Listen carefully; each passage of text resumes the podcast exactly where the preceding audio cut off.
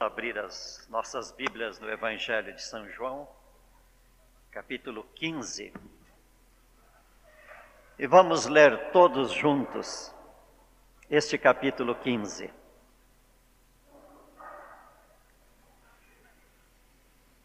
Eu creio que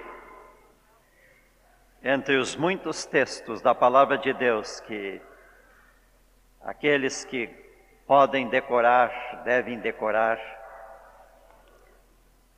é este capítulo 15 do Evangelho de João.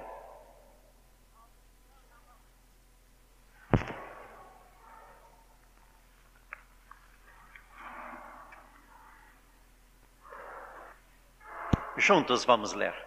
Eu sou a videira verdadeira e meu pai é o agricultor. Todo ramo que estando em mim não der fruto, ele o corta. E todo o que dá fruto limpa, para que produza mais fruto ainda. Vós já estáis limpos pela palavra que eu vos tenho falado. Permanecei em mim, e eu permanecerei em vós. Como não pode o ramo produzir fruto de si mesmo, se não permanecer na videira, assim nem vós o podeis dar se não permanecerdes em mim.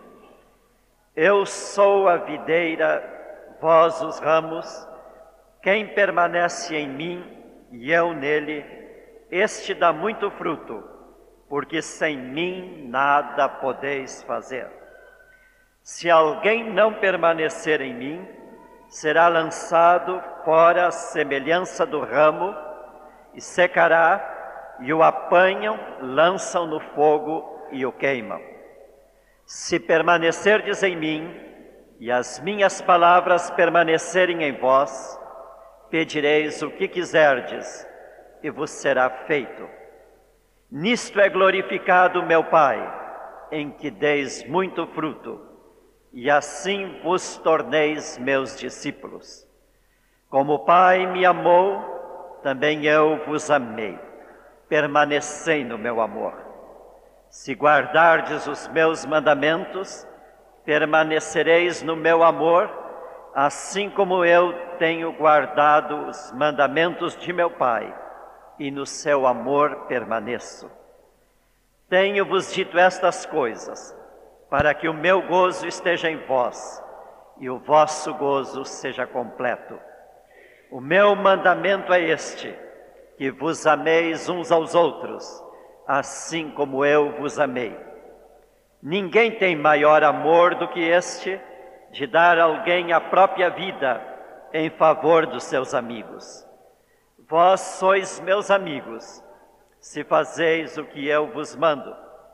Já não vos chamo servos, porque o servo não sabe o que faz o seu senhor, mas tenho-vos chamado amigos, porque tudo quanto ouvi do meu Pai, vos tenho dado a conhecer.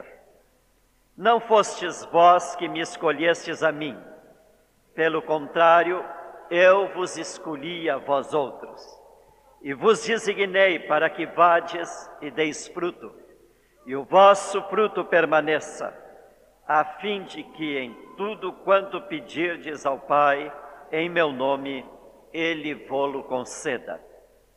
Isto vos mando, que vos ameis uns aos outros. Se o mundo vos odeia, sabei que primeiro do que a vós outros me odiou a mim. Se vós fosseis do mundo, o mundo amaria o que era seu. Como todavia não sois do mundo, pelo contrário, dele vos escolhi, por isso o mundo vos odeia. Lembrai-vos da palavra que eu vos disse não é o servo maior do que o seu senhor. Se me perseguiram a mim, também perseguirão a vós outros.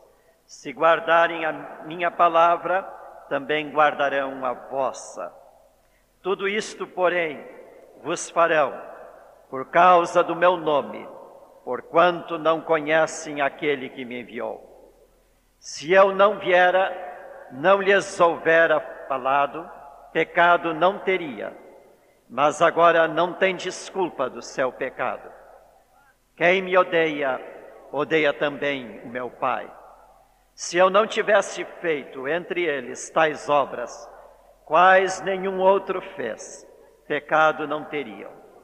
Mas agora não somente têm eles visto, mas também tanto a mim como ao meu Pai. Isto, porém, é para que se cumpra a palavra escrita na sua lei. Odiaram-me sem motivo.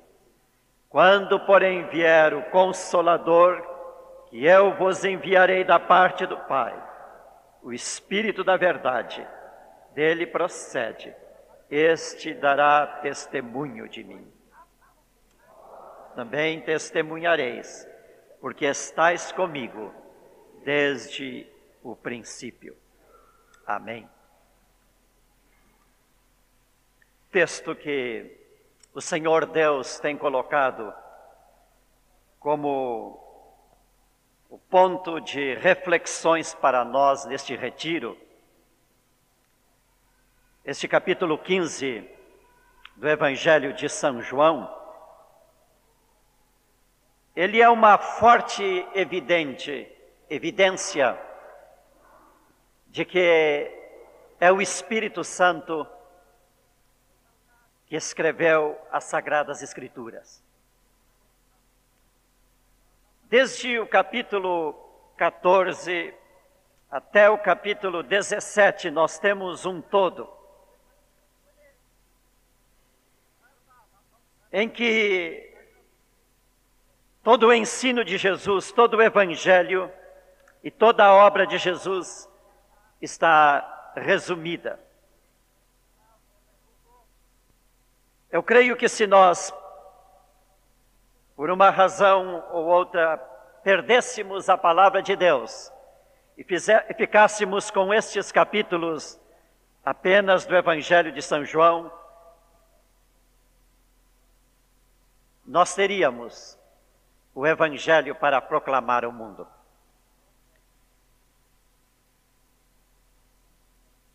Jesus traz essas palavras num momento muito significativo da sua vida. Jesus estava despedindo-se dos discípulos. Era chegado o fim do seu ministério. E Jesus estava preparando os seus discípulos para aquele momento em que ele não estaria mais com a sua presença física no meio deles, e eles teriam de andar agora sem ele, embora Jesus lhes tenha prometido que não os deixaria órfãos, mas que o Espírito Santo estaria com eles. É neste momento que Jesus traz toda esta palavra. Ontem nós ouvimos que Jesus preparou os seus discípulos, e ele preparou os seus discípulos até o fim, até o último momento. E há um momento na nossa vida em que nós precisamos começar a andar por nós mesmos. Há um momento em que a palavra foi nos dada e agora alcançamos maturidade e precisamos começar a caminhar sozinhos. Ontem nós ouvimos muito sobre o discipulado. Eu gostaria de dar uma pequena continuidade ao que foi dito, dizendo que todo discípulo tem que estar consciente de um momento em que ele vai precisar começar a se sentir só. Sem o seu discipulador com ele, para começar a fazer o seu fruto produzir. Foi assim que Jesus agiu com os seus discípulos. Os preparou até o último momento. Mas agora Jesus está dando as últimas instruções para depois dizer: agora vocês vão, preguem o Evangelho, façam discípulos, realizem o ministério. E é nesse momento tão importante que Jesus vai dizer algo que precisava estar plenamente firmado no coração dos discípulos e que precisa estar plenamente firmado no coração de todos nós, discípulos de Jesus. Jesus, em outras palavras, está dizendo para os discípulos: embora eu não esteja presente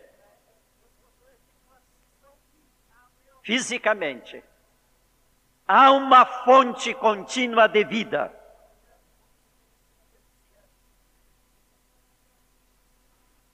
Esta vida tem que estar em vocês. Mas para que isto ocorra, vocês precisam permanecer em mim. Nessas palavras, Jesus está dando todo o segredo da fé cristã. E Jesus precisava enfatizar isto, pois falava a homens que permaneceriam no mundo e que estavam consequentemente sujeitos a todas as atrações do mundo. Jesus já ensinara aos seus discípulos que eles não mais pertenciam ao mundo. Neste mesmo texto, capítulo 15, Jesus vai reafirmar isto, dizendo aos discípulos que eles não eram mais do mundo, por isso o mundo não os suportava. Por isso o mundo estará, estaria odiando aos discípulos, porque vocês não são mais do mundo. Eles foram tirados do mundo, como também nós fomos tirados do mundo. Nós agora possuímos uma nova vida. Mas, estando no mundo, embora com a nova vida, nós estamos sujeitos às tentações do mundo, às pressões do mundo. E Jesus sabia que essas pressões vêm sobre a vida dos discípulos de formas tão diversas e tão intensas que ele precisava enfatizar justamente este ponto: permanecei ligados à fonte da vida.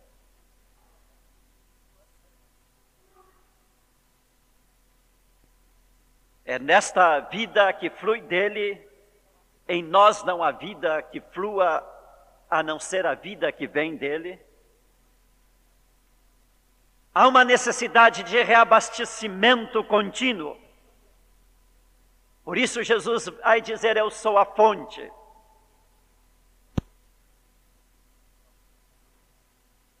E Jesus quer, portanto, que exista um relacionamento contínuo, permanente, pleno dele conosco.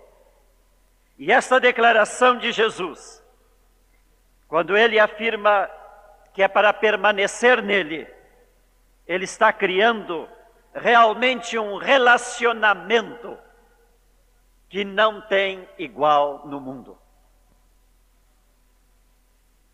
A palavra-chave deste texto todo esta palavra permanecer. E é interessante que Jesus usa aqui a figura da videira e dos ramos.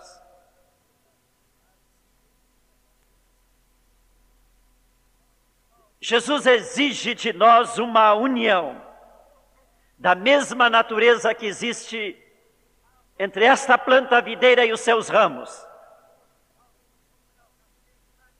No momento em que o ramo deixa de estar unido à videira à morte. Da mesma forma que o discípulo deixando de estar ligado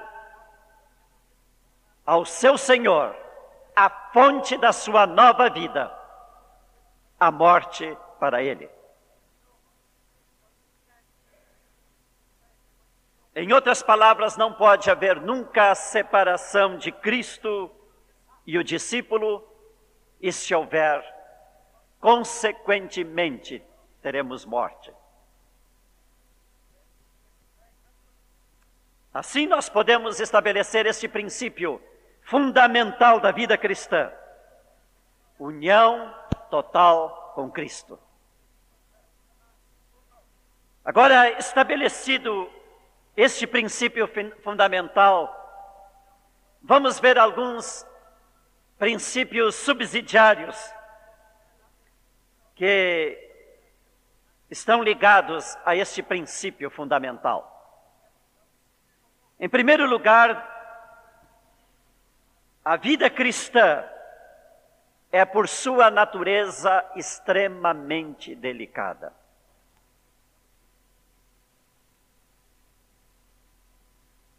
Como um ramo de árvore.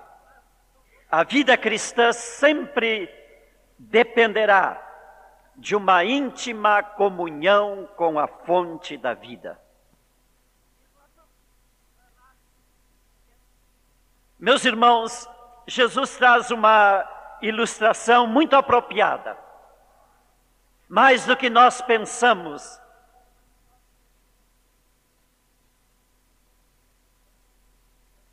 A vida de um ramo é muito delicado. Às vezes nós olhamos para uma árvore frondosa, olhamos para os seus ramos e pensamos que ali está uma vida tão intensa que não pode acabar. Mas passado pouco tempo, nós podemos notar que o ramo está murchando podemos notar que o ramo não tem mais vida, que o ramo secou. É que cessada a comunhão do ramo com a árvore, cessa a vida. A vida cristã é, por sua natureza, extremamente delicada isso vem nos dizer que nós nunca podemos ficar confiantes naquilo que temos e naquilo que somos. Porque qualquer acidente, por qualquer fato, pode ser interrompido o fluxo da vida para nós. Eu creio que, como cristãos, nós temos que estar bem conscientes desta delicadeza da vida que nos foi dada. É uma vida eterna, mas enquanto nós a temos aqui, é uma vida delicada. Especialmente porque nós estamos no mundo e estamos sujeitos a toda a adversidade do mundo.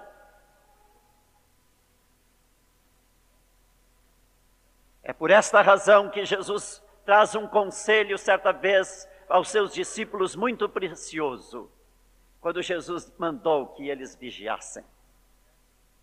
Eles vigiassem. Vigiassem para não cair em tentação. Porque neste momento em que nós deixamos de nos preocupar, achando que em nós há vida abundante e que nós não somos capazes de interromper a nossa comunhão com o Senhor, neste momento há uma tentação E quando caímos nessa tentação, pode vir a quebra da ligação entre ramo e árvore, entre discípulo e o seu Senhor. E rompida a comunicação da vida, a outra parte deixa de ter vida.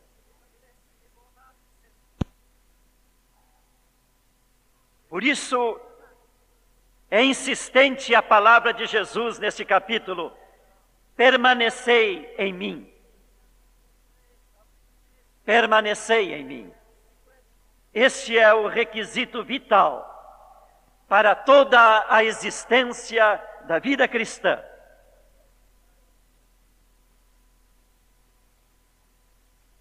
E notem, qualquer quebra nesse relacionamento, repito, resultará sempre num cessar de vida, e aonde cessa a vida, a morte.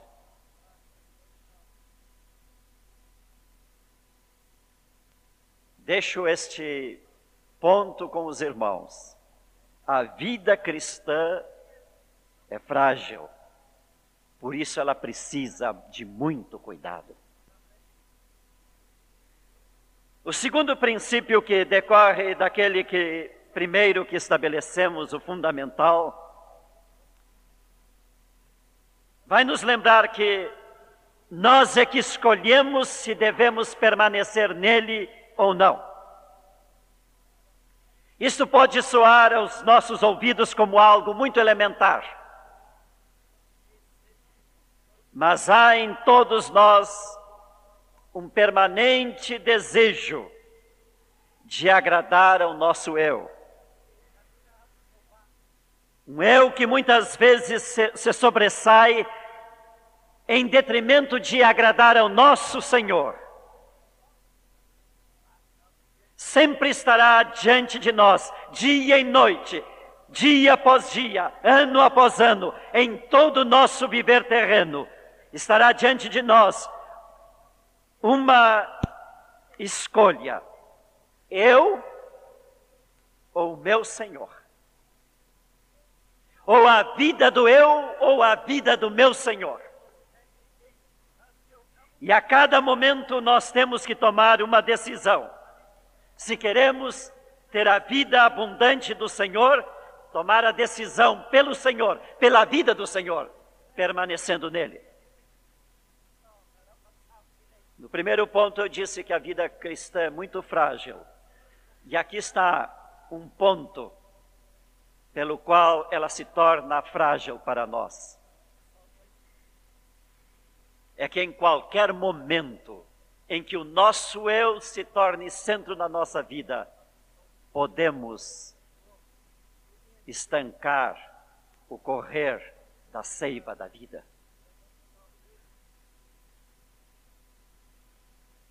Assim, é esta escolha que está em nós, que depende de nós, que vai decidir sempre este permanecer em Cristo.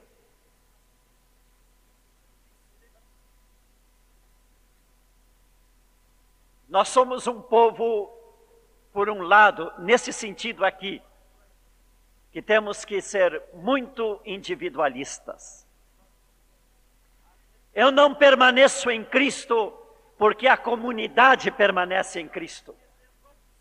Eu não permaneço em Cristo porque a minha família está permanecendo em Cristo. Eu não permaneço em Cristo porque o meu esposo permanece, a minha esposa permanece, ou outros ao meu redor permanecem. Aqui é um ponto muito individual. Sou eu que tenho a cada momento que tomar uma decisão de permanecer, e ninguém mais.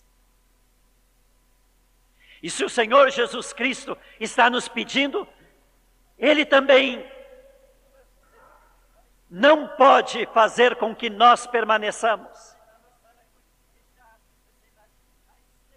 Não porque Ele não tenha poder para isso, Ele pode nos obrigar, mas Ele não quer fazer isto.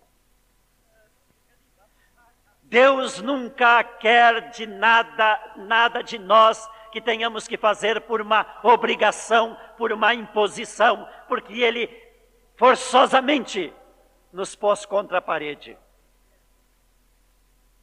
Ele é aquele que continuamente está pedindo, sugerindo, dizendo como devemos fazer. E quando Jesus diz assim: permanecei num certo sentido, é uma ordem porque vem do Senhor, mas é um convite porque vem do seu amor. Agora somos nós, individualmente, que temos que responder dizendo: Eu permaneço no Senhor. Por natureza, nós humanos, nós nos conhecemos muito bem. Nós queremos viver independentemente. Ah, como isto está enraigado na natureza humana, que a criança logo que pode começar a se expressar, ela já começa a demonstrar, embora ainda não fale, ela já começa a demonstrar nos seus atos que ela quer ser independente. E ela começa a dizer no momento em que ela começa a tomar a colherzinha da mão da sua mãe, dizendo como eu não quero que tu me des esta comida, eu é que tenho que me dar. Embora ela nem saiba dirigir, dirigir a colher da onde ela está até a sua boca. Mas é a manifestação, está enraigada na natureza humana, de que nós queremos viver independente. Mas é a luta na qual nós temos que conseguir uma vitória, dizendo ao eu, eu cessa. Cristo é a fonte e é Ele que me transmite a vida. Este ponto é tão sério que todo o pecado que está sobre a face da terra está na terra, porque o primeiro homem quis viver por ele mesmo, independente de Deus.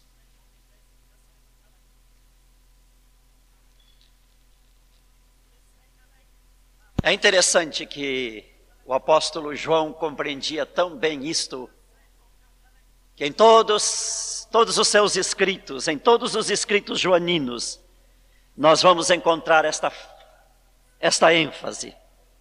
Quem tem Cristo tem a vida. Quem não tem Cristo não tem a vida. Quem está em Cristo tem a vida. Quem não está em Cristo não tem a vida. Quem permanece em Cristo tem a vida. Quem não permanece em Cristo não tem a vida.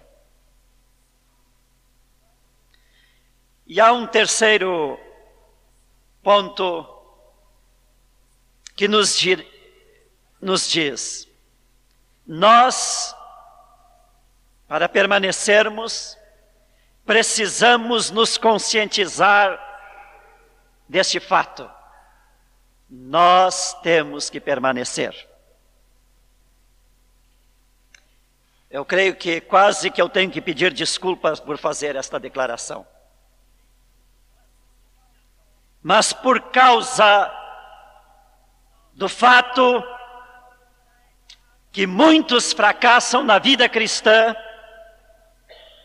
e fracassam justamente porque não tomam consciência da necessidade de um relacionamento contínuo, íntimo com Cristo, desta permanência, é que precisamos reafirmar esta verdade. Desligamento do tronco é morte para o ramo. Pensar que podemos viver sem a vida da videira é ridículo. Não estar recebendo cada dia a seiva é estar em perigo de vida. Por isso, meus irmãos, precisamos nos conscientizar e tornar isso tão presente no nosso viver de cada dia, que desde o nosso levantar até o nosso deitar, nós estejamos sempre pensando no fato, eu não posso deixar de permanecer em Cristo. Estabelecido estes princípios, vamos então entrar propriamente no assunto desta manhã. Permanecer e obedecer.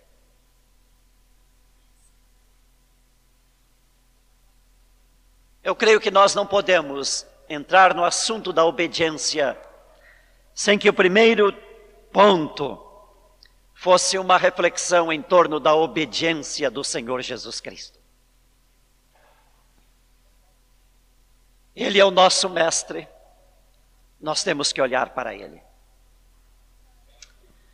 Nunca nós encontramos o Jesus um pedido que ele faça para nós que primeiro ele não tivesse já vivido intensamente isto.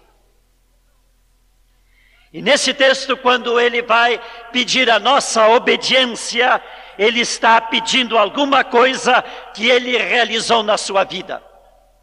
Ao ponto do escritor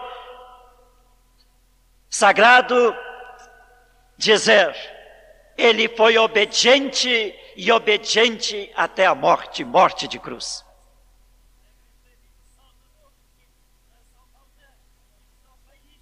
Esta é uma declaração de Jesus. Eu tenho guardado os mandamentos do meu Pai. A minha comida consiste em fazer a vontade daquele que me enviou. Dentro de Jesus existia um profundo desejo de fazer a vontade do Pai sempre. Agora, Jesus não é daqueles que permanece sempre no desejo, na boa intenção. Isso é muito próprio de nós. Ah, nós vamos no retiro, enchemos o nosso coração de desejo de ser obediente, de permanecer, de dar fruto. E saímos cheios desse entusiasmo. E a nossa boa intenção. Quando nós chegamos em casa e desarrumamos a nossa mala e colocamos novamente no armário as nossas roupas, lá vai junto com as nossas roupas a nossa boa intenção e o nosso desejo que propusemos com tanta ênfase no nosso coração. Agora, Jesus não exemplifica assim. Ele sempre concretizou até o extremo o desejo de fazer a vontade que o Pai havia determinado para ele. Cada vez que Jesus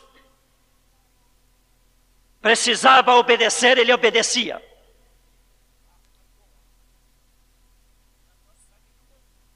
E ele obedeceu desde a eternidade. Aleluia.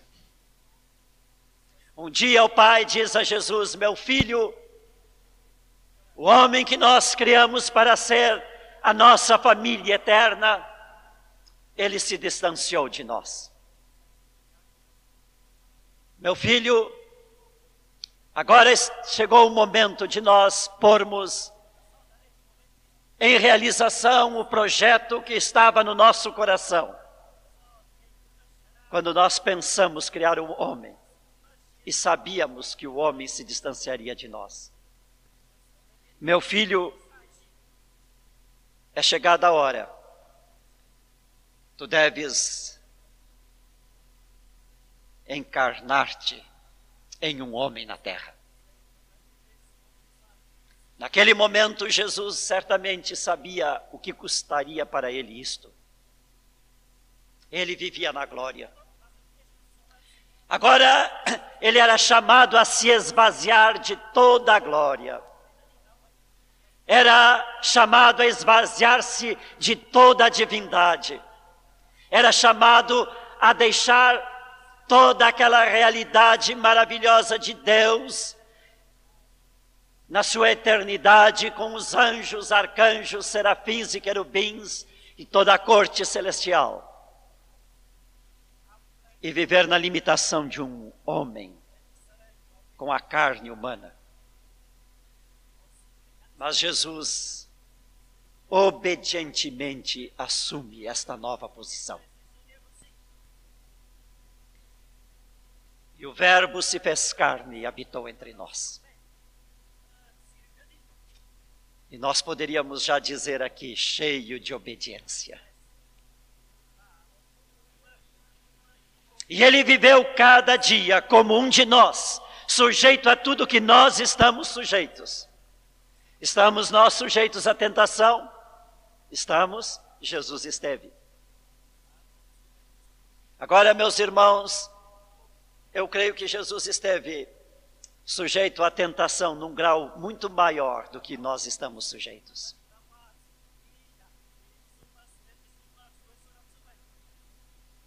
Porque o que estava acontecendo entre Deus e, e o inimigo de Deus, Satanás, não era uma pequena revolução, mas era uma guerra total. E o inimigo não entregaria as suas armas sem usá-las totalmente até a última munição. Por isso ele circundou a vida de Jesus com constante oposição e constante desejo de derrotá-lo. Mas Jesus sabia obedecer. E ele foi vitorioso porque foi obediente. Chegou um momento em sua vida que Jesus estava andando pelo interior da Palestina, pregando aquelas multidões, preparando seus discípulos. E ele ouve a voz do Pai dizendo: Meu filho, é chegada a hora, vai para Jerusalém. Oh, como estava no coração de Jesus que aquela hora se prolongasse mais e mais para adiante. Eu creio que Jesus era como nós, pastores. Nunca quer que o seu ministério se encerre. Ah, Senhor, dá-me mais alguns anos para eu continuar pregando. Ah, Senhor, eu estou fazendo uma obra tão linda.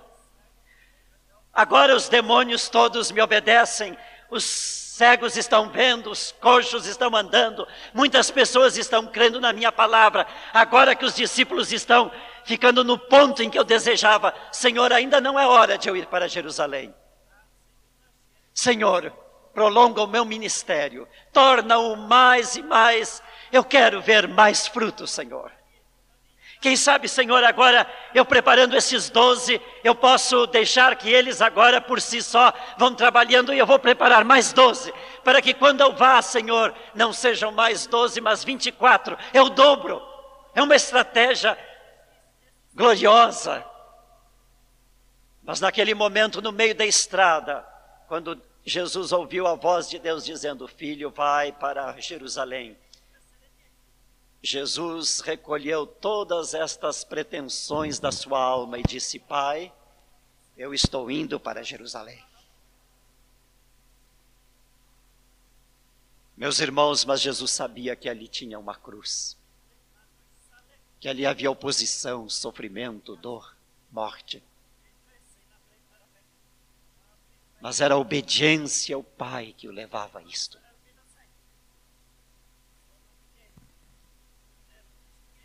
Jesus chega a Jerusalém, Jesus está em Jerusalém. Chegada aquela noite em que ele chama os seus discípulos e diz: Meus discípulos, vamos para um jardim, eu preciso orar. Ali ele se reúne e pede aos discípulos: orem comigo. Jesus estava precisando naquela hora de companheiros. Estava precisando naquela hora do amigo da oração com ele. E a oração que Jesus vai fazer naquele momento tão difícil como homem é esta, Pai, passa de mim este cálice. Ah, passa de mim este cálice. Mas naquele momento Deus fala a Jesus dizendo: Meu filho, não há outra solução. O nosso plano foi estabelecido que seria assim: bebe do cálice. E então é neste momento que Jesus faz a grande vitória sobre o seu eu e sobre qualquer tentação que o inimigo pudesse trazer, dizendo: não seja feita a minha vontade, mas a vontade do Pai que me enviou. Aqui está a obediência completa, total, na sua plenitude, na sua mais alta expressão. Nunca houve e nunca haverá na face da terra uma obediência como deste momento. Ninguém tem maior amor porque é obediente do que este de dar a sua vida pelos seus amigos.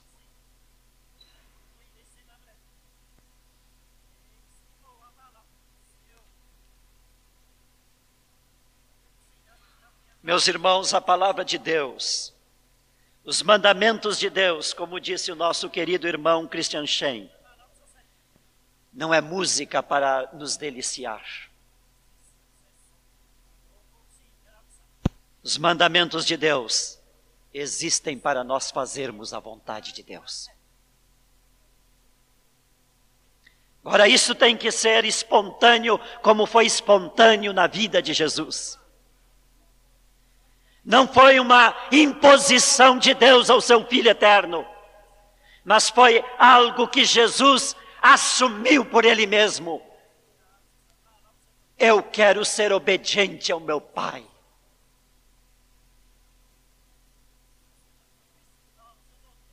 Nunca a palavra de Deus vai nos obrigar. Deus dará a direção. Deus mostra o seu propósito.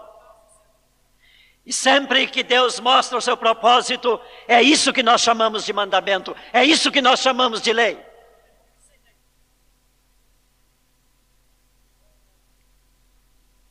Agora,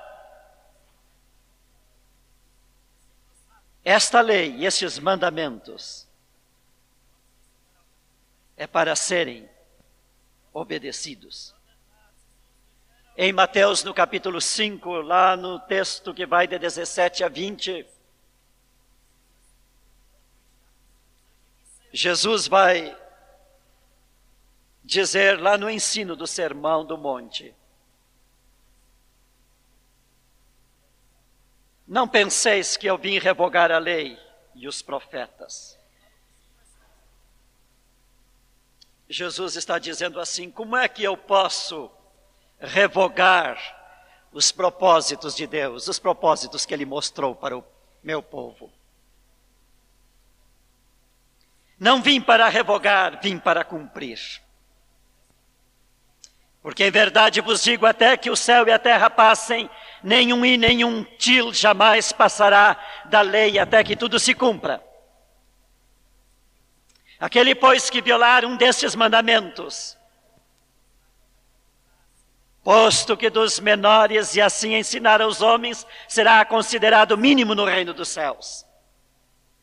Aquele, porém, que os observar e ensinar, esse será considerado grande no reino dos céus. Porém vos digo que se a vossa justiça não excederem muito a dos escribas e fariseus, jamais entrareis no reino dos céus. Jesus está dizendo que ele veio para cumprir os mandamentos. Em outras palavras, Jesus está dizendo: Eu vim para ser obediente.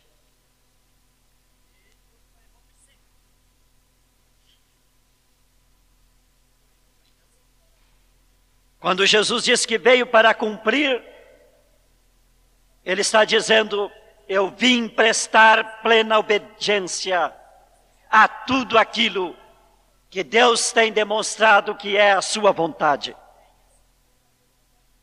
E Jesus veio viver a lei até as suas últimas consequências. Tudo que a palavra de Deus pede ao homem, Jesus veio realizar.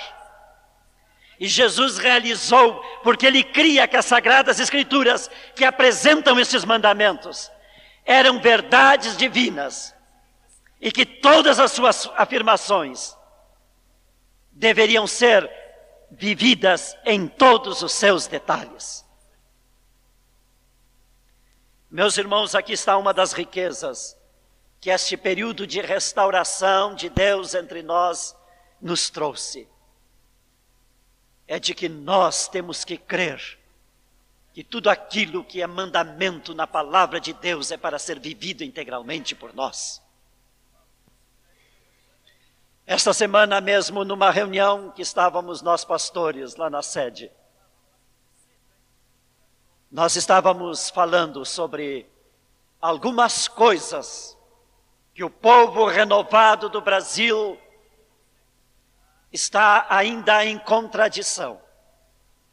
Porque alguns já ouviram o mandamento do Senhor na Sua palavra e creram que precisa ser cumprido até as últimas consequências. E outros têm ouvido o mesmo mandamento da palavra, mas têm crido que podem amenizar o assunto, indo mais de acordo com a vontade humana e como a sociedade humana às vezes executa. E naquele momento nós chegamos a um pensamento de que nós não podemos agradar homem nenhum, nem congregação alguma, nem sociedade alguma, amenizando qualquer mandamento do nosso Pai, para torná-lo mais à vontade do homem e menos à vontade de Deus mesmo que custe. E eu chego a este extremo de dizer, mesmo que custe uma separação dentro da igreja do Senhor, nós precisamos ficar com a parte que é obediente até o fim, ao todo da palavra do Senhor. E não podemos deixar por menos, porque assim foi com Jesus. Se perseguiram a mim, vos perseguirão a vós. Se me odiaram a mim, me odiarão a vós. Por que que perseguem Jesus? Por que que odeiam Jesus? Porque Jesus veio mostrar aos homens, especialmente aos religiosos de Israel, aonde eles estavam deixando de cumprir os mandamentos e aonde os mandamentos estavam se tornando para eles meras figuras de retórica, que eles liam, se encantavam, pronunciavam, pregavam, mas não expressavam nenhuma obediência. Ah, meus irmãos, nós temos que chegar a este ponto de re, re, sermos radicais, de radicalidade, tal como Jesus era.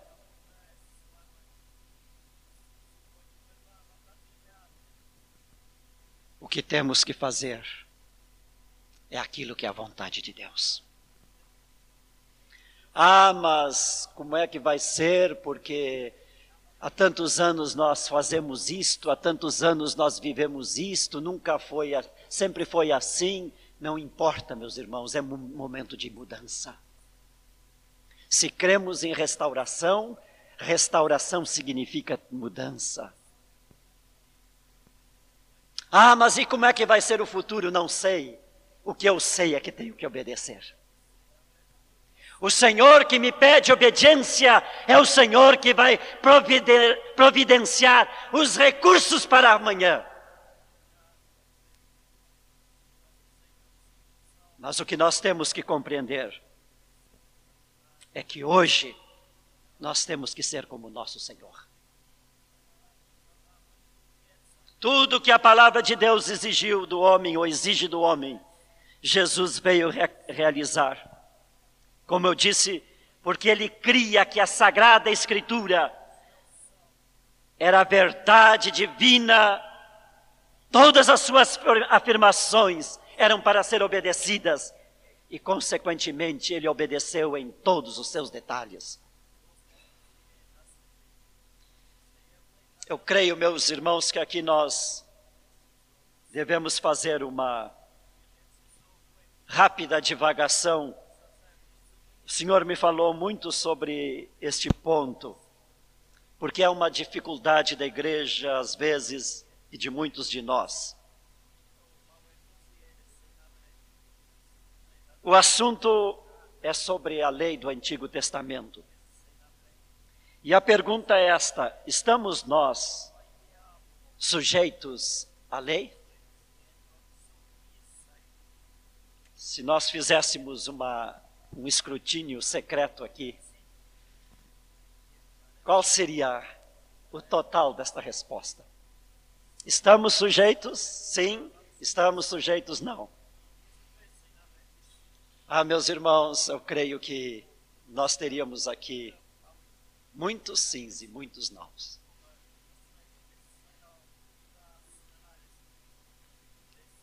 Nós temos que cumprir a lei, estamos sujeitos à lei.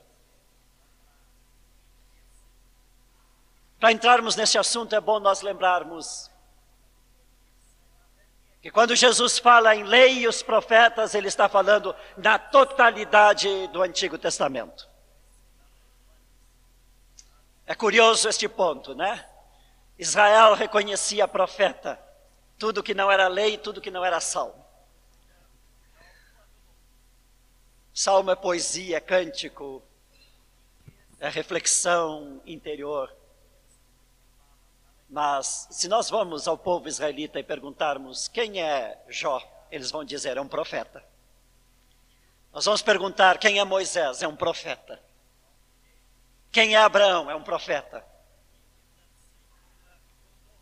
Quem é Isaías? É um profeta. E para eles não há essa noção que nós aprendemos lá na nossa catequese da escola dominical de profetas maiores e profetas menores. Não há maior nem menor. Tudo é palavra de Deus. Tudo foi o Senhor que pronunciou. Agora, nós temos que lembrar que quando o Antigo Testamento fala em lei, ela está constituída de três porções. Uma porção que nós chamamos a lei moral, outra porção que nós chamamos a lei judicial e outra porção que nós chamamos a lei cerimonial. Quando nós lemos Êxodo, Levítico, Números, veremos que foi assim que o Senhor transmitiu a lei. A lei moral consiste nos dez mandamentos e em outros grandes princípios morais que foram firmados na palavra de Deus de uma vez para sempre. Esta é a lei moral. Deus estabeleceu de uma vez para sempre. Pronunciada por Deus, é para sempre. Porque esta lei moral reflete o caráter de Deus, a pessoa de Deus. Aquilo que Deus é. E é isso que Ele está pedindo do homem. Por quê? Porque nós humanos e no caso aqui, diretamente Israel, era um povo seu, era uma nação sua, para poder realizar o seu propósito. E o propósito de Deus é que Ele quer ter na eternidade uma família constituída de filhos à semelhança do seu filho, à semelhança dele próprio. Por isso Ele nos criou a sua imagem e semelhança e os mandamentos de Deus que refletem o caráter de Deus, é para que esteja o caráter de Deus se, se criando, se formando em nós, para nos levar à estatura do varão perfeito e sermos perfeitos como Deus é perfeito.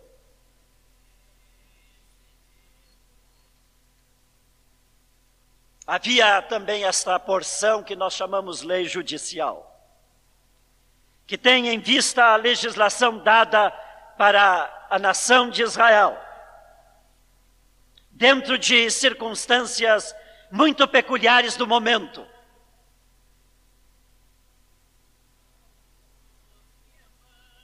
Israel tinha sido escolhida para ser uma nação teocrática, isto é, uma nação debaixo do governo de Deus. E como uma nação que vivia num território, tinha suas vizinhanças, os seus limites geográficos. Precisava este povo viver em leis para o seu relacionamento dentro da nação e para o seu relacionamento fora da nação. Finalmente havia uma nação, uma, uma lei que, uma porção da lei que é chamada lei cerimonial, que envolve os holocaustos, envolve os sacrifícios, envolve os ritos e todas aquelas cerimônias ligadas à adoração, e também ao tratamento do pecado do homem. Agora, vindo Jesus Cristo, cessa, cessam algumas coisas. Primeiro, vindo Jesus Cristo, cessa Israel como nação teocrática. Já cessou o tempo de Israel. Agora há um novo povo, uma nova raça eleita. O apóstolo está escrevendo à igreja. Sois raça eleita, sacerdócio real, nação santa, povo de propriedade exclusiva de Deus, a fim de proclamardes as virtudes daquele que vos chamou das trevas para a sua maravilhosa luz. Vós sim que antes não erais povo, mas agora sois povo de Deus, que não tinhas alcançado misericórdia, mas agora alcançastes misericórdia. E lá em Mateus 21, 43, Jesus vai dizer: Portanto vos digo, e ele está falando a israelitas, que o reino de Deus vos será tirado e será entregue a um povo que produza os respectivos frutos. Com Jesus, o reino foi transferido de mãos.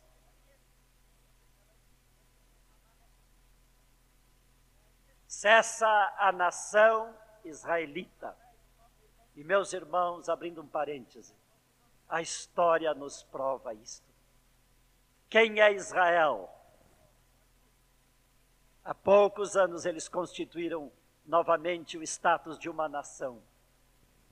Mas neste período de Jesus até hoje, quando Deus está permitindo a realização dos seus propósitos e, e Israel se torna novamente um território no mundo, Israel não foi mais nação.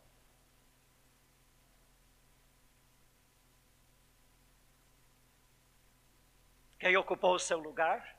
A igreja. Como aprendemos ontem, foi plantada uma videira. Cessando Israel como nação, cessa a lei judicial. E então, a esta parte da lei, nós não precisamos mais estar preocupados com ela, porque esta era a lei para Israel, nação. Agora nós somos um outro povo e temos uma, uma outra lei para nós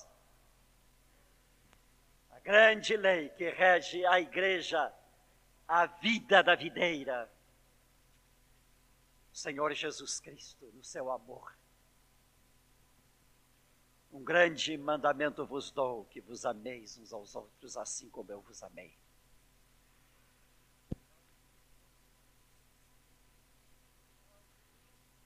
A lei cerimonial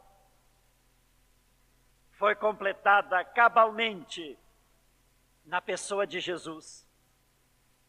Porque toda a lei cerimonial existiu no Velho Testamento para apontar para Jesus. E meus irmãos, quando algumas setas apontam numa direção, indicam o alvo, e uma vez que o alvo está evidente, é conhecido, aparece, as setas já não têm mais razão de ser. Toda a lei cerimonial cessa, porque Jesus cumpre na sua pessoa toda a lei. Quando, com um grupo de discipulado, nós estudamos o livro de Levítico, eu disse para aquele grupo assim: quando vocês não entenderem esses símbolos do livro de Levítico. Vocês botem a pessoa de Jesus aí, coloquem Jesus aí no lugar dessa figura e vocês vão entender o texto. E um dia uma irmã chegou no discipulado e disse: Mas sabe, pastor, que dá certo? Eu lia esse texto e não entendia. Agora eu leio e ponho Jesus e eu entendo. Aleluia, glória a Deus. Vamos entrar no tabernáculo por alguns instantes. Ali está o altar do sacrifício. Ali está um sacerdote sacrificando. Ali está um cordeiro. Quem é o altar? Quem é o sacerdote? Quem é o cordeiro? De quem é o sangue? Jesus. Vamos mais adiante, nós encontramos uma bacia com água. Quem é a água? Eu sou a água viva. Quem beber de mim não terá sede.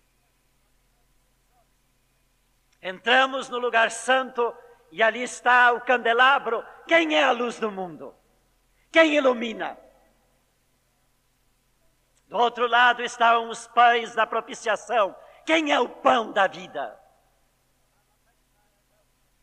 Adiante está o altar do incenso e sobe quem é o precioso incenso é Jesus. Entramos no Santo dos Santos, ali está o sumo sacerdote com a bacia de sangue. Quem é o sumo sacerdote? Quem é o nosso sumo sacerdote? Quem é que está diante do Pai com o seu próprio sangue, o sangue do Cordeiro, dizendo: Senhor, é por eles que eu morri. E diante do sacrifício do Senhor Jesus Cristo, cessa todo o sacrifício. E se os irmãos quiserem uma comprovação histórica, quando foi realizada a morte de Jesus, que cumpriu todas estas prescrições do cerimonial israelita, o templo foi destruído.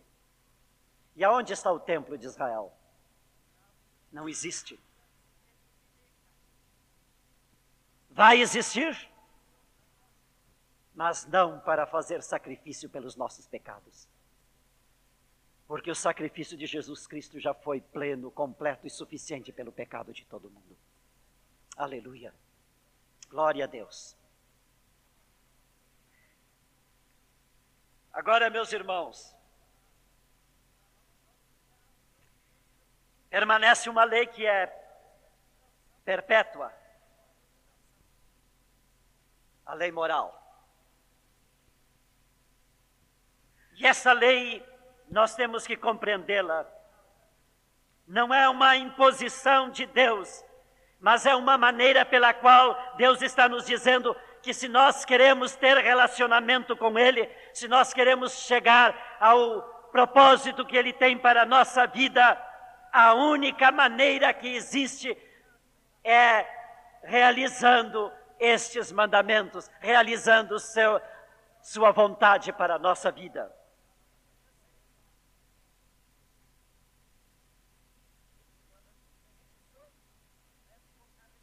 Agora,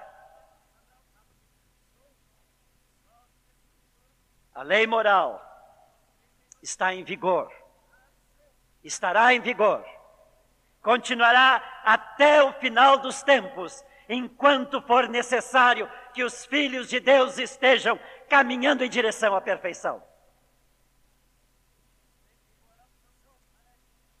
E eu creio que na eternidade, embora persista um relacionamento perfeito que a lei está mostrando e exigindo, lá não mais será designada como lei, porque lá será a vida que agora nós temos, porque ganhamos, adquirimos do Senhor Jesus Cristo a videira da qual nós somos os ramos, e esta vida flui para o relacionamento eterno nosso com o nosso Deus.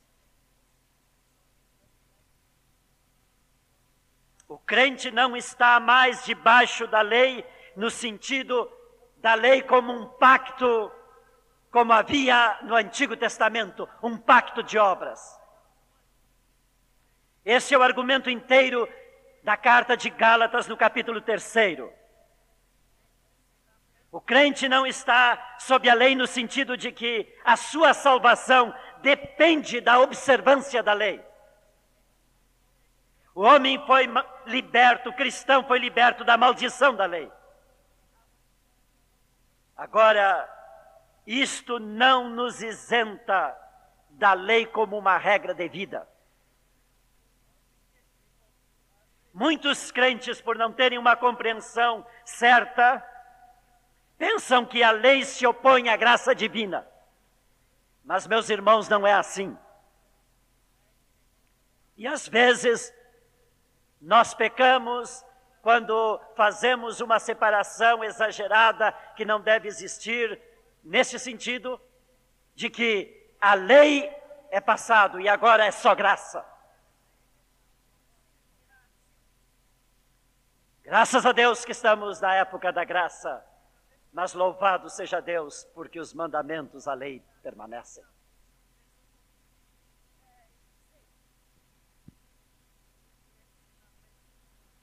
A lei não foi dada a Israel para Israel através do cumprimento dela ser salvo.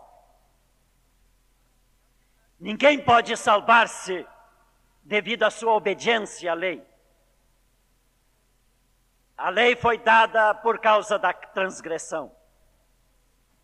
No momento em que Satanás entrou na história, na vida do homem e trouxe todas as suas leis para a vida do homem, Deus disse assim: Eu preciso mostrar ao homem o outro lado, o meu lado.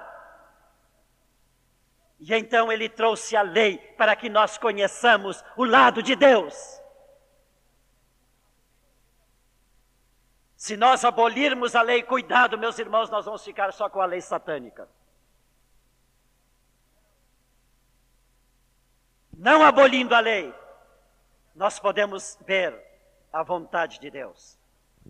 E no momento em que o Senhor Jesus Cristo nos tirou do reino das trevas, nos colocou no reino de Deus, agora nós sabemos pela palavra de Deus como é que nós vivemos no reino de Deus.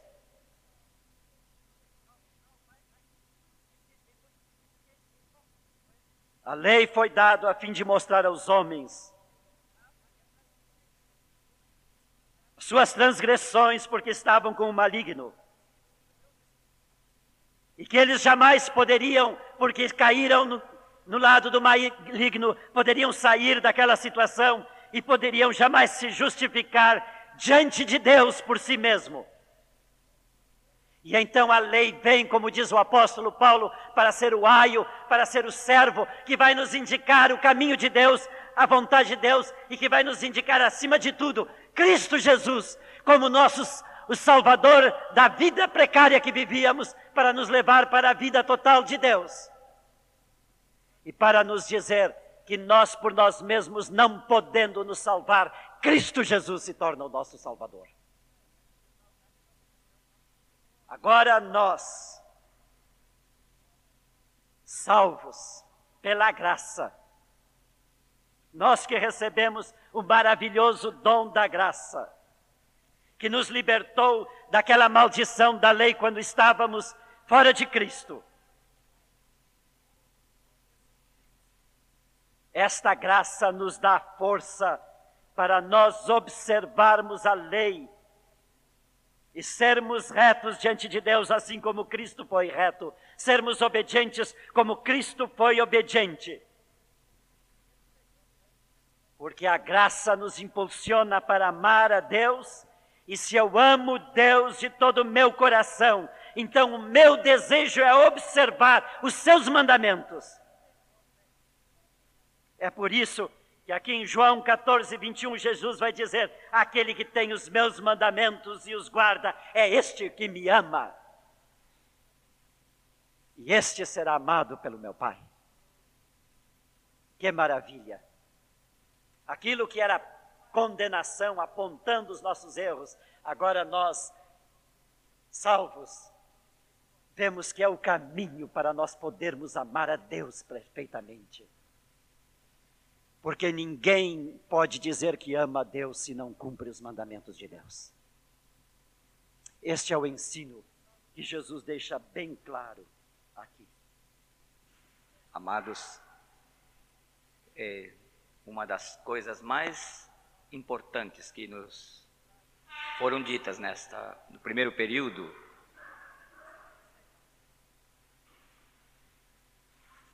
constou da declaração de que Cristo Jesus, Senhor Jesus, resume tudo.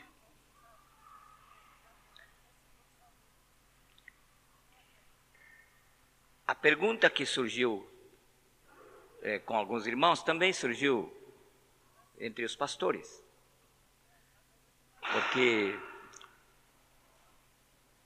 é, irmão Erasmo declarou que há três formas da lei: a lei judicial, a lei cerimonial e a lei moral. Isso é absolutamente correto, nenhuma dúvida. A lei e foi muito bem explicada, não é preciso repetir. A pergunta de alguns irmãos é que se a lei moral do Antigo Testamento ela permanece, ela é eterna e é, é então na lei moral que consta dos dez mandamentos está incluído sábado. Portanto, sábado faz parte da lei moral. E então Vamos à declaração feita anteriormente pelo irmão Erasmo, que em Cristo há o resumo de tudo. Se nós encararmos do ponto de vista a lei judicial, que fala da, de Israel como nação, Israel é substituído pela videira, a verdadeira, que é Jesus. Hum? A lei cerimonial tem o seu cumprimento nele em Cristo Jesus. Da mesma forma, a lei moral tem a sua plenitude em quem? Em Cristo Jesus. É por isso que Paulo fala da lei do Espírito de vida, que nos libertou da lei do pecado e da morte. A lei moral que subsiste, ela é em Cristo Jesus não diminuída. Alguns pensam, ah, agora estamos debaixo da graça, então agora, agora a gente vai andar como a gente quer. É graça, tudo é graça. Isso é uma interpretação errada porque é graça barata. Nada tem que ver com o Evangelho do Senhor, com a boa nova. A boa nova não é para vivermos como nos agrada, mas para termos a graça de viver como agrada a Deus. Então, a lei moral por, em Cristo Jesus, ela não é diminuída. Eu falei ali para os colegas que é como a lei moral tem que ser vista debaixo da lente de Cristo esta ótica de Cristo, esta lente de Cristo, ela amplia. Se os irmãos apanharem cada aspecto da lei moral, que está no Antigo Testamento, os irmãos vão ver que cada aspecto é ampliado. Apanhem qualquer um dos dez mandamentos. Pode citar um. Não matarás. Jesus disse: Eu, porém, vos digo: que se alguém disser do seu irmão, raca, é tolo, já é réu. É, é, Jesus interioriza. Veja, os mandamentos lidos assim como estão lá em Deuteronômio, que foram apresentados por Moisés numa tábua, são externos, vêm de fora para o homem, vêm de Deus para o homem. Mas no Novo Testamento, Jesus está falando que a lei dele precisa ser interiorizada, precisa ir morar e fazer parte do coração do homem. Se você apanhar o mandamento que se refere diretamente à pureza, lei moral, ouvistes o que foi dito aos antigos, não adulterarás. Eu, porém, vos digo que aquele que atentar na mulher do seu próximo para cobiçar, já no seu coração cometeu adultério com ela. Do mesmo jeito, o sábado tem de ser visto. Faz parte da lei moral. Por quê? Porque Deus não dá uma lei que é para sua satisfação, como se Deus fosse egoísta. É para a satisfação dele, mas a satisfação dele é que a criatura dele sirva aos propósitos dele, de manifestar a glória dele nessa criatura. Deus quer ver o homem feliz, refletindo a sua glória. Os mandamentos não são dados por um motivo, digamos assim, vou usar uma palavra impropriamente, por um motivo egoísta da parte de Deus. Porque não, não, há em Deus nenhum egoísmo, Ele é amor. Então, quando, quando a sua lei é refletida no coração do homem, e o homem procede de acordo com a vontade de Deus, o homem está atingindo o, o seu máximo. Então, da mesma forma que é dito ao homem que ele não deve ter relação com uma, uma, uma, uma adúltera ou uma prostituta, porque o seu corpo é o templo do Espírito Santo, da mesma sorte, o homem não deve abusar do seu corpo no uso indiscriminado dos dias, porque ele, o seu corpo é o templo do Espírito Santo e precisa descanso, precisa aquietar-se. O homem precisa mudar de atividades. Hoje os psicólogos dizem também isso. O homem precisa mudar de atividade, precisa parar, precisa interromper e mais ainda, ele precisa separar uma parte para o seu Deus.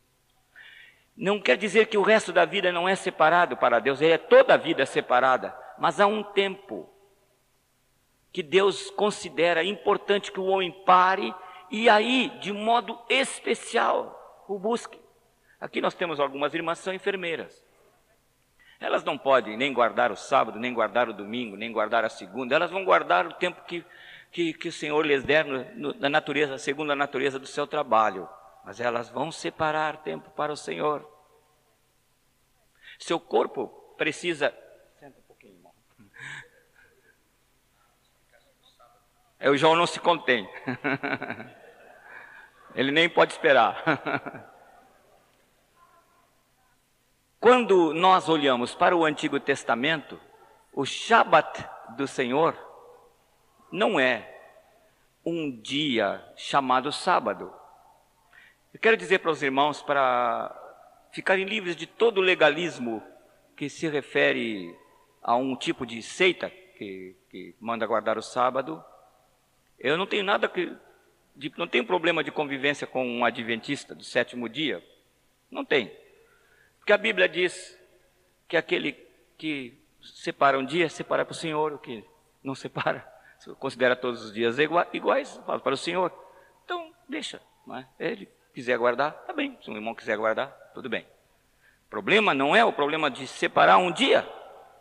O problema é o legalismo a respeito de um dia chamado sábado. Porque houve erros de calendário. Ninguém tem garantia que o sábado que hoje chamamos de sábado, o dia de ontem, por exemplo, que este é sábado mesmo que se guardou lá em Israel, isso não há nenhuma segurança. Ah, houve erros de calendário, não apenas de um dia, até de anos.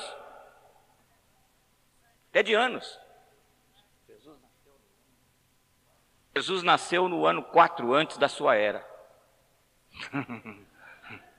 Pequeno erro de calendário. Ele é que separa mesmo os séculos, mas houve um erro nos cálculos, lá pela Idade Média. Agora, meus amados, é,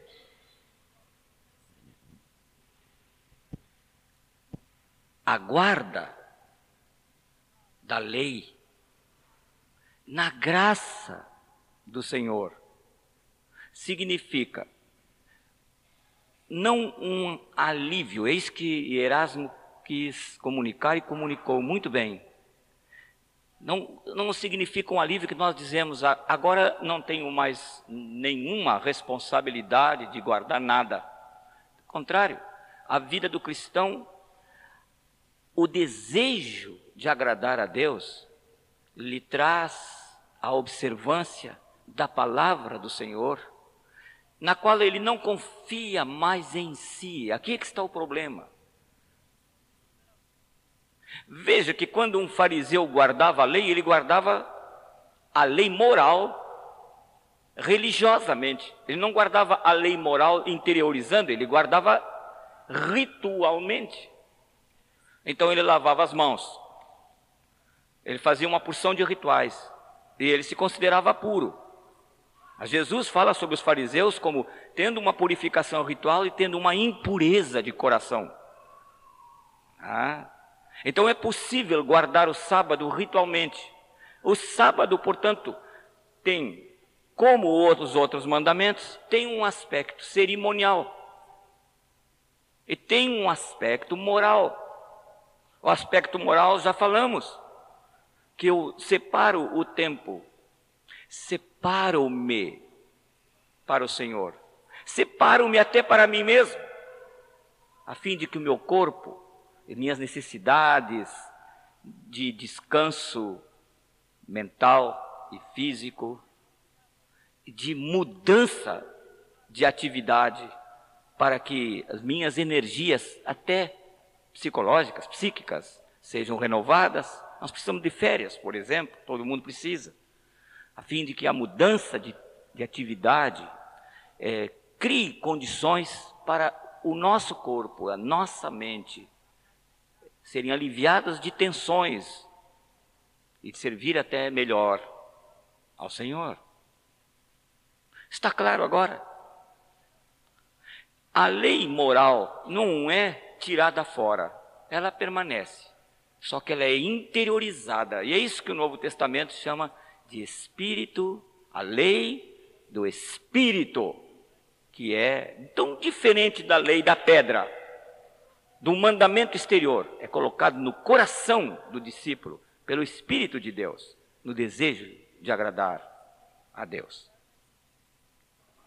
Romanos capítulo 6 e 7, especialmente ali no capítulo 6, onde trata da lei, lei e graça. Teve um autor que ilustrou o seguinte: que você encontra nas ruas da cidade três tipos de cachorros. E um deles tem liberdade sem lei. Ele anda por onde quer, vai aonde quer, não tem dono, ou se tem dono, ele chega em casa na hora que bem entende, o dono procura para dar comida, ele não está. Ele tem liberdade sem lei. Ele anda por toda parte.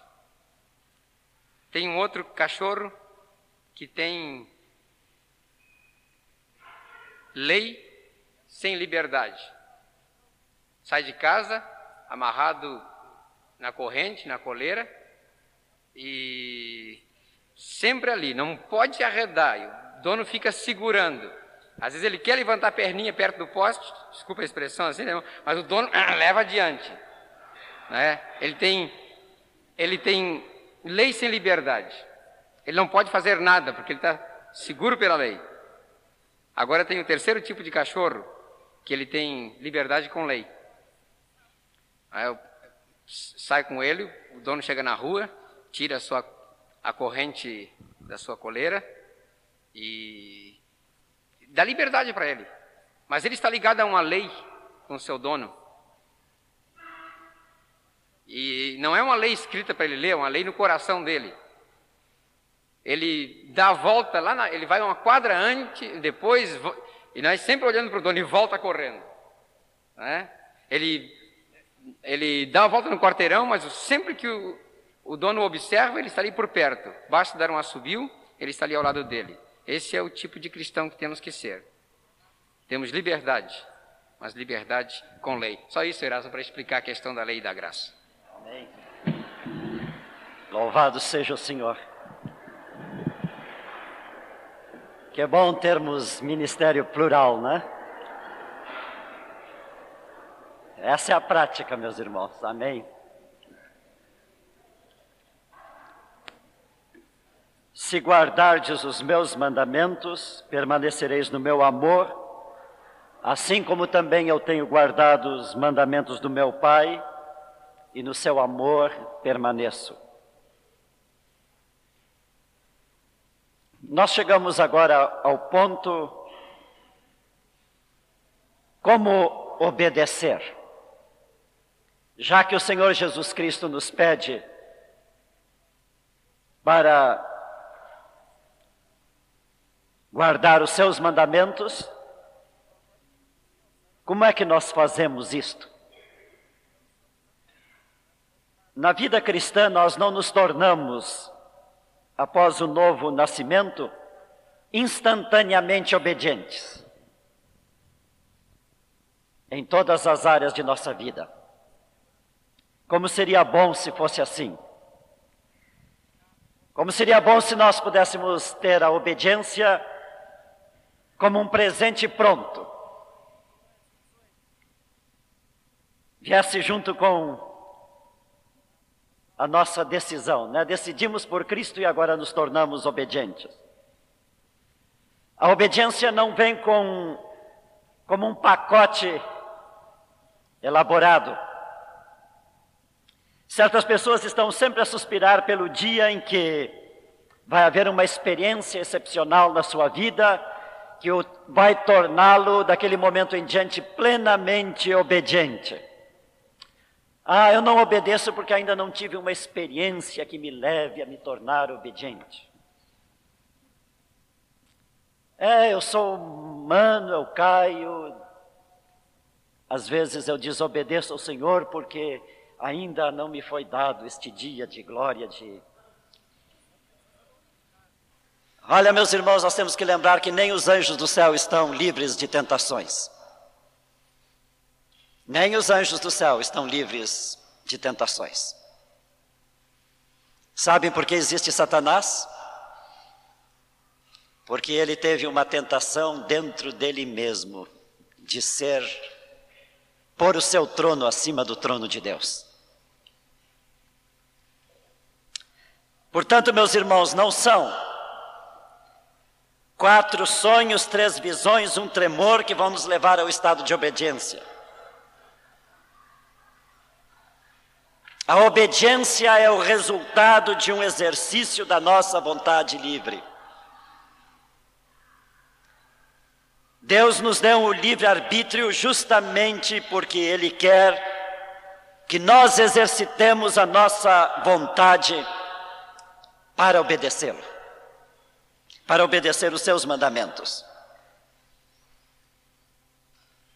Não há nenhuma receita para levar-nos à obediência, né? Tomar um pouco disso, misturar um pouco daquilo, tantas porções de jejum, adicionado a tantas orações, e então nós nos tornaremos obedientes. Essas receitas não levam ao bolo da obediência, né? Jesus disse que se alguém fizer a vontade de Deus, então conhecerá a sua doutrina. Se eu começo a obedecer, eu começo a conhecer. E à medida que eu vou conhecendo, eu vou me enchendo de alegria para ser mais obediente. Os mandamentos que Jesus fala aqui neste texto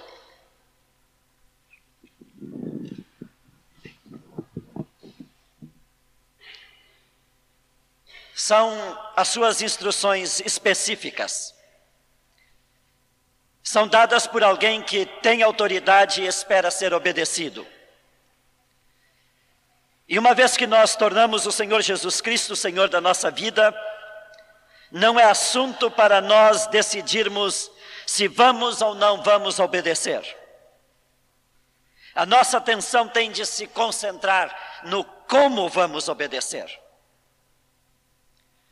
O passo inicial da obediência aos mandamentos de Cristo está em aceitarmos os mandamentos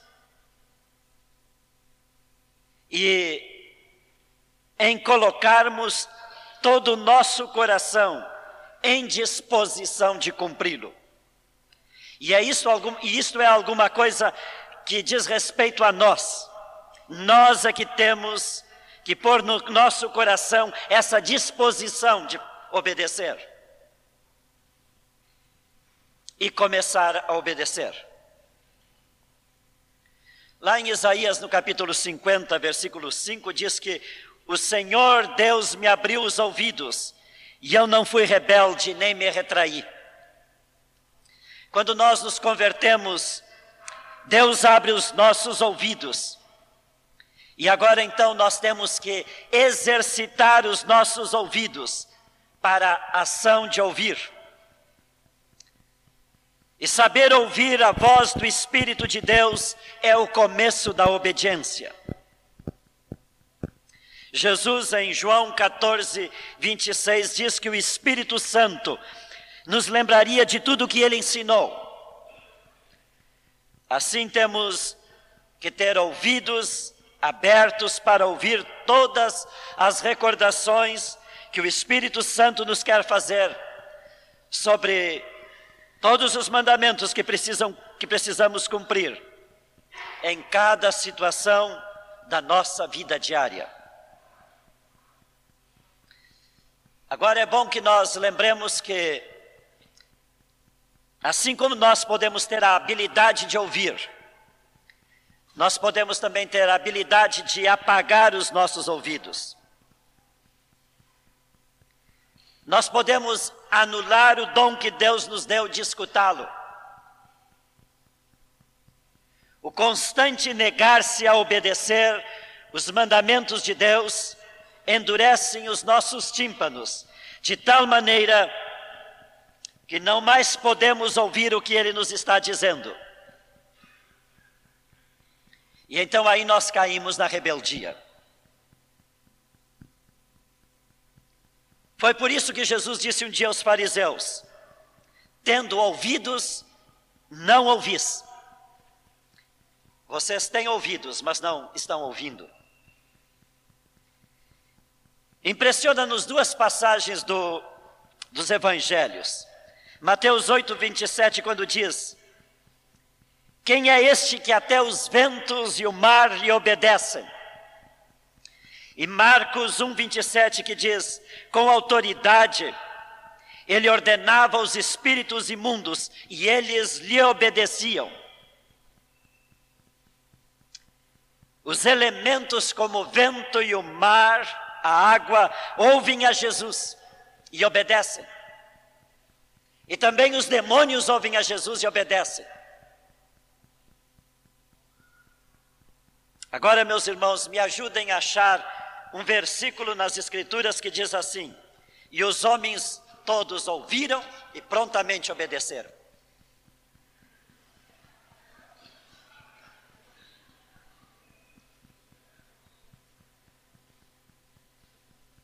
Ah, nossa oração tem que ser esta: Senhor, abre os nossos ouvidos para que ouçamos os teus mandamentos. Senhor, abre os nossos ouvidos para que ouçamos os teus mandamentos. Jesus era aquele que ouvia a palavra de Deus. Deus falava, Jesus ouvia. Obedecer, meus irmãos, resulta de um aprendizado a que nos submetemos cada dia obedecendo. Nós aprendemos a obedecer. Nós precisamos, precisamos aprender a obedecer. E ninguém pode alegar que não obedece porque a sua velha natureza é mais forte do que a sua nova natureza. Ah, em mim estão dois homens aí fortes. Um é nova natureza, um pouco mais fraco, não sei porquê, mas há uma velha natureza que, porque está mais tempo, eu creio, ela me domina mais. E então eu não pude ser obediente. Não existe esta coisa de duas naturezas em nós. Ou somos uma nova criatura, ou não somos. Quando nascemos de novo, morre a velha natureza. Ela foi sepultada nas águas do batismo. Nós recebemos a nova natureza do Senhor.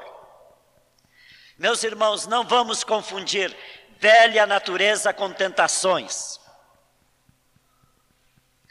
As tentações existem, elas perduram, mesmo depois que nós somos crentes. A velha natureza já morreu, já é velha, já caducou. Agora há uma nova natureza, uma nova natureza de Cristo. E qual é a natureza de Cristo? É de obedecer. Precisamos expressar esta natureza que está em nós. Portanto, meus irmãos, obedecer é uma situação de exercício daquilo que está em nós, que podemos fazer. Nós não fazemos porque cedemos às, a tentação do nosso eu de que não quer fazer, ele quer ser rebelde ainda. O que precisa fazer, portanto, é exercitar o que agora está inato em mim, porque eu tenho a natureza do Senhor Jesus Cristo.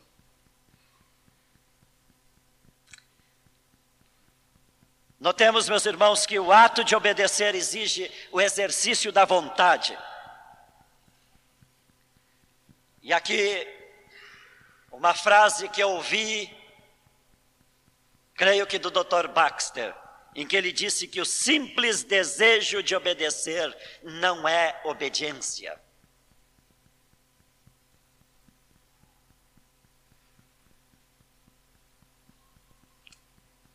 Obediência é tornar concreto em atos o desejo de obedecer. Portanto, como é que nós nos tornamos obedientes à palavra de Cristo, aos mandamentos de Cristo? Em primeiro lugar, é desejar ardentemente obedecê-lo. E em segundo lugar, é tornar efetivo, tornar concreto esse desejo de obedecer. Eu falei antes que neste retiro nós nos enchemos do propósito de obediência. Aleluia, glória a Deus. Agora, meus irmãos, vamos resistir à tentação de guardar esta obediência no armário com as nossas roupas e vamos agora exercitar a obediência. E ao ato de obedecer uma vez, precisamos agregar a perseverança. É fácil nós obedecermos algumas vezes, mas não é fácil obedecer sempre. Mas está no perseverar na obediência o caminho para chegarmos à obediência total. Agora, quais são os recursos que nós temos que nos foram dados para a obediência? É interessante que Deus nunca nos deixou sem recursos, Deus nunca nos deixa entregue aos nossos próprios recursos. Ele nos dá recursos para sermos obedientes. Está à nossa disposição a palavra de Deus, ela nos instrui. A palavra de Deus nos instrui de como obedecer e no que obedecer. E ela também é arma para derrotarmos toda a investida do tentador que nos quer levar, à desobediência. É só nós notarmos a maneira como Jesus resistiu à tentação. A cada tentação que vinha para Jesus, Jesus jogava uma porção da Escritura contra a tentação. Por isso, meus irmãos, nós precisamos conhecer a Escritura, memorizar a Escritura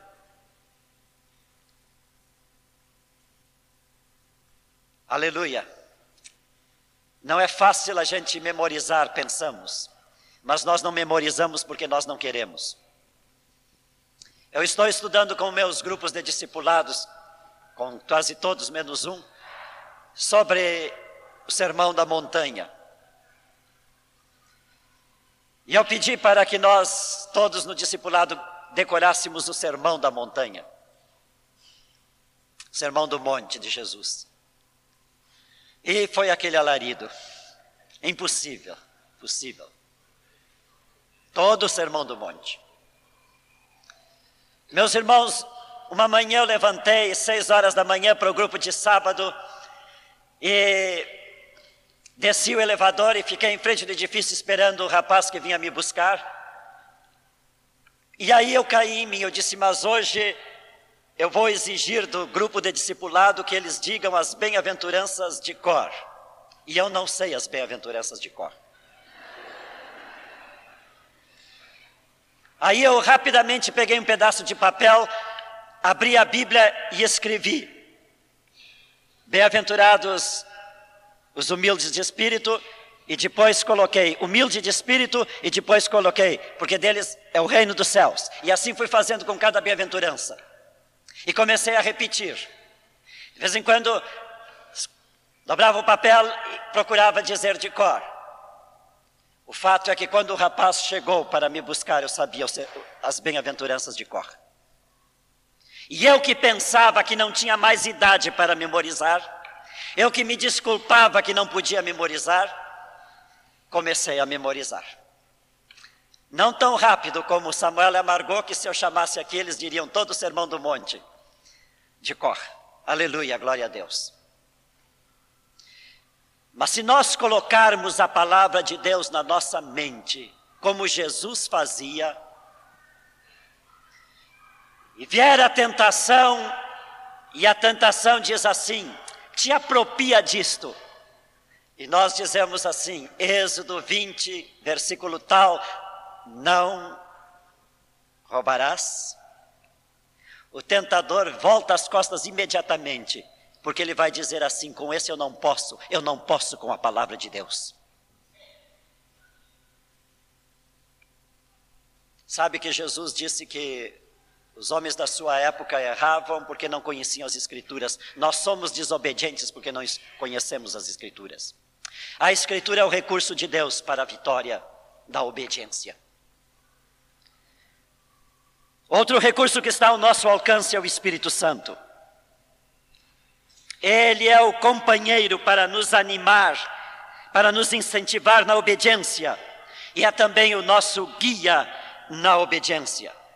Quando precisamos de orientação, o Espírito Santo nos mostrará qual é a vontade de Deus. E então, quando nós conhecemos a vontade de Deus, nós nos tornamos responsáveis diante de Deus. E meus irmãos,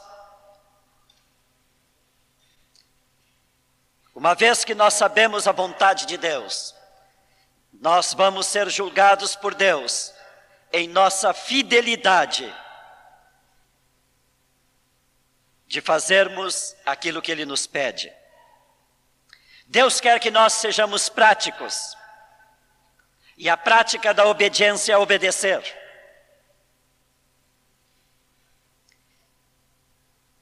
Sabe, meus irmãos, que a palavra de Deus não é subjetiva, é objetiva. E tudo que é objetivo é para ser vivido. E há um preço a pagar. O Dr. Christian Shen disse que o segredo para a vida cristã obediente é 95% obedecer e 5% conhecer a palavra. Nós queremos sempre ter 95% de conhecimento da palavra e 5% de obediência. E achamos que estamos com tudo.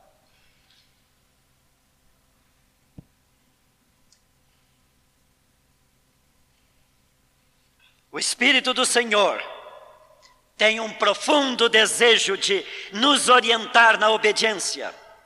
E se nós temos o Espírito do Senhor, nós temos que usar o Espírito do Senhor que está em nós.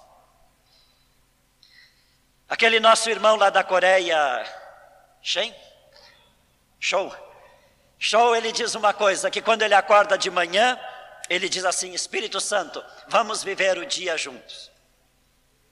E quando ele sai pela rua, ele diz assim: Espírito Santo, eu vou fazer uma visita, vai comigo e dirige a minha palavra.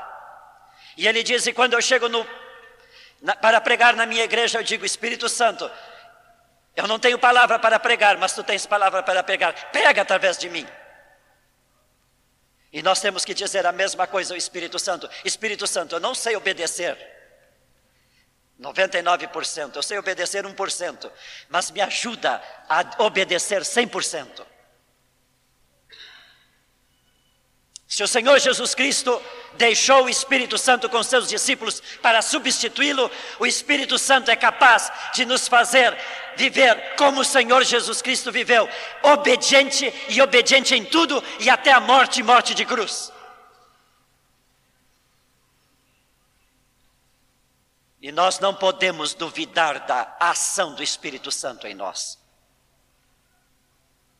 Ele quer que nós sejamos sensíveis aos mandamentos de Deus. Por isso Jesus disse que ele faria, que ele estaria nos lembrando, e ele está nos lembrando. Agora, meus irmãos, o Espírito Santo não é cabeçudo como nós. Quando ele vê que nós não queremos obedecer, ele vai procurar outra pessoa que está mais sensível à obediência.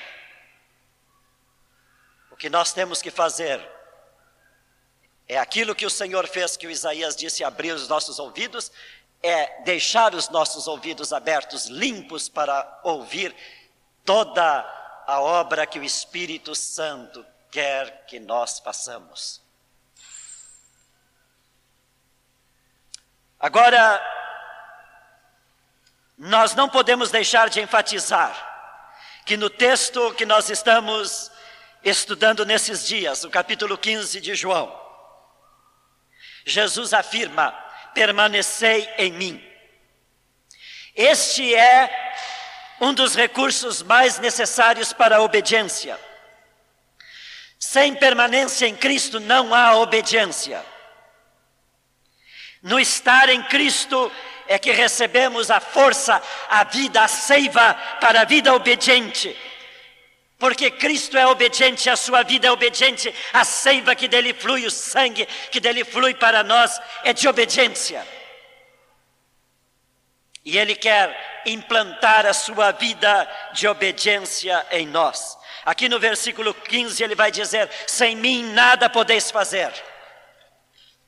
Sem Sua natureza obediente em nós, nunca poderemos, poderemos ser obedientes pois em nós não há recursos para tanto. Toda a desobediência é distanciamento de Cristo, é alienar-se de Cristo, resulta do não permanecer nele.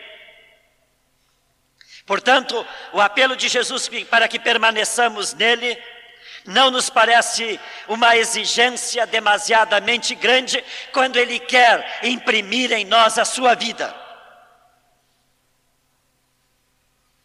E sabe, meus irmãos, Ele quer que também nós permaneçamos nele, para Ele nos transmitir força e graça para sermos obedientes.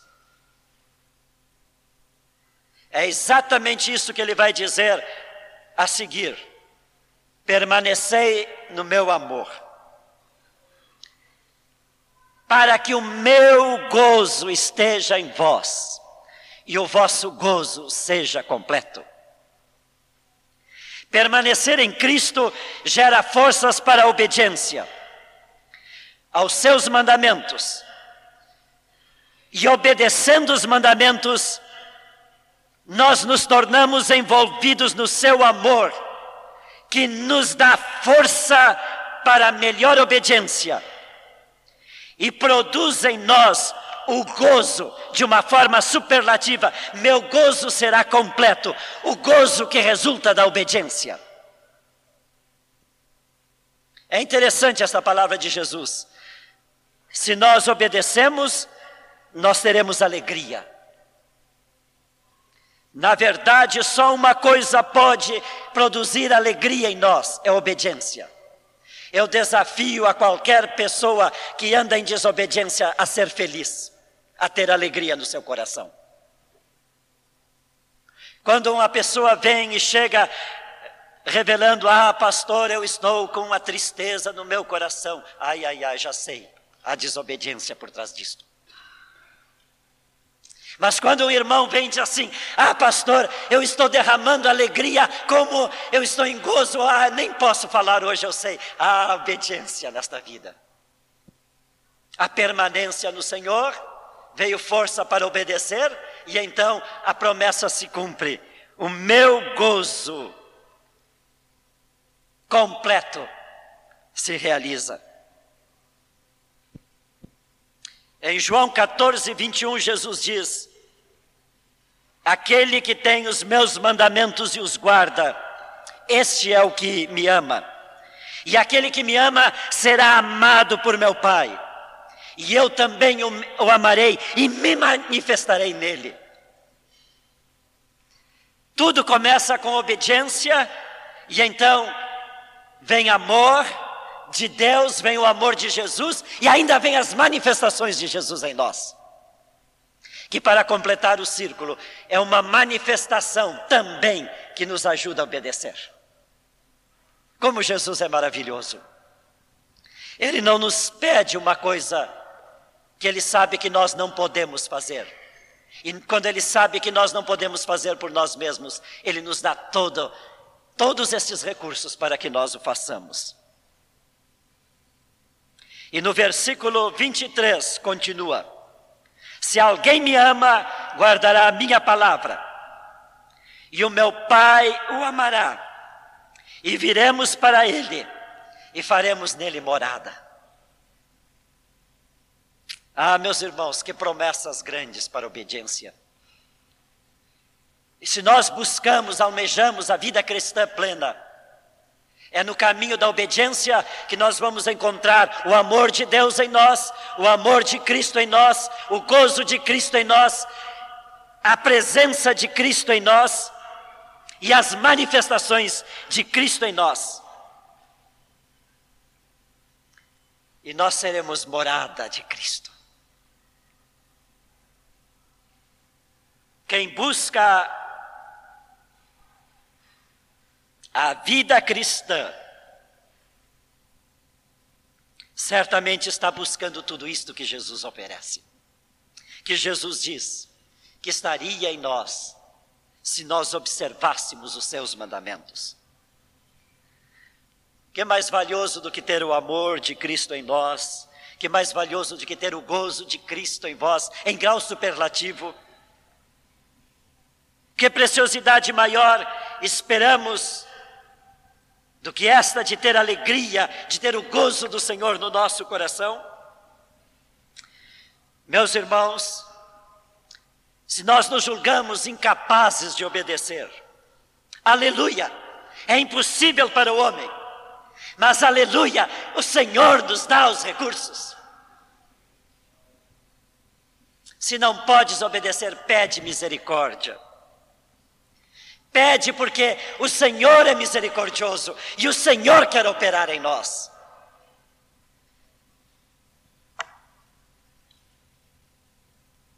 Ah, meus irmãos, nós temos que, neste retiro, ter uma grande expressão de gratidão ao Senhor, porque Ele nos deu esse texto do capítulo 15 do Evangelho de João.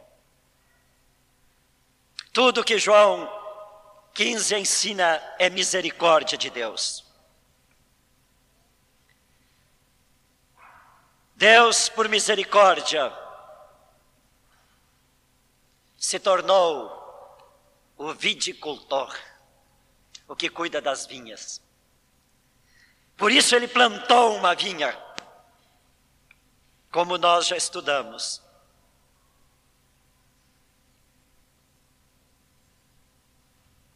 É a misericórdia de Deus que trabalha em nós para que nós sejamos ramos. E para que o ramo possa ter vida em abundante, é Ele que nos capacita com Sua graça, Seu amor, Sua misericórdia, para obedecermos. Porque Ele, como o lavrador, deu regras à videira e quer que a videira tenha vida em abundância frutos em abundância. E para isto se realizar, é somente pelo cumprir as regras, determinações que ele fez.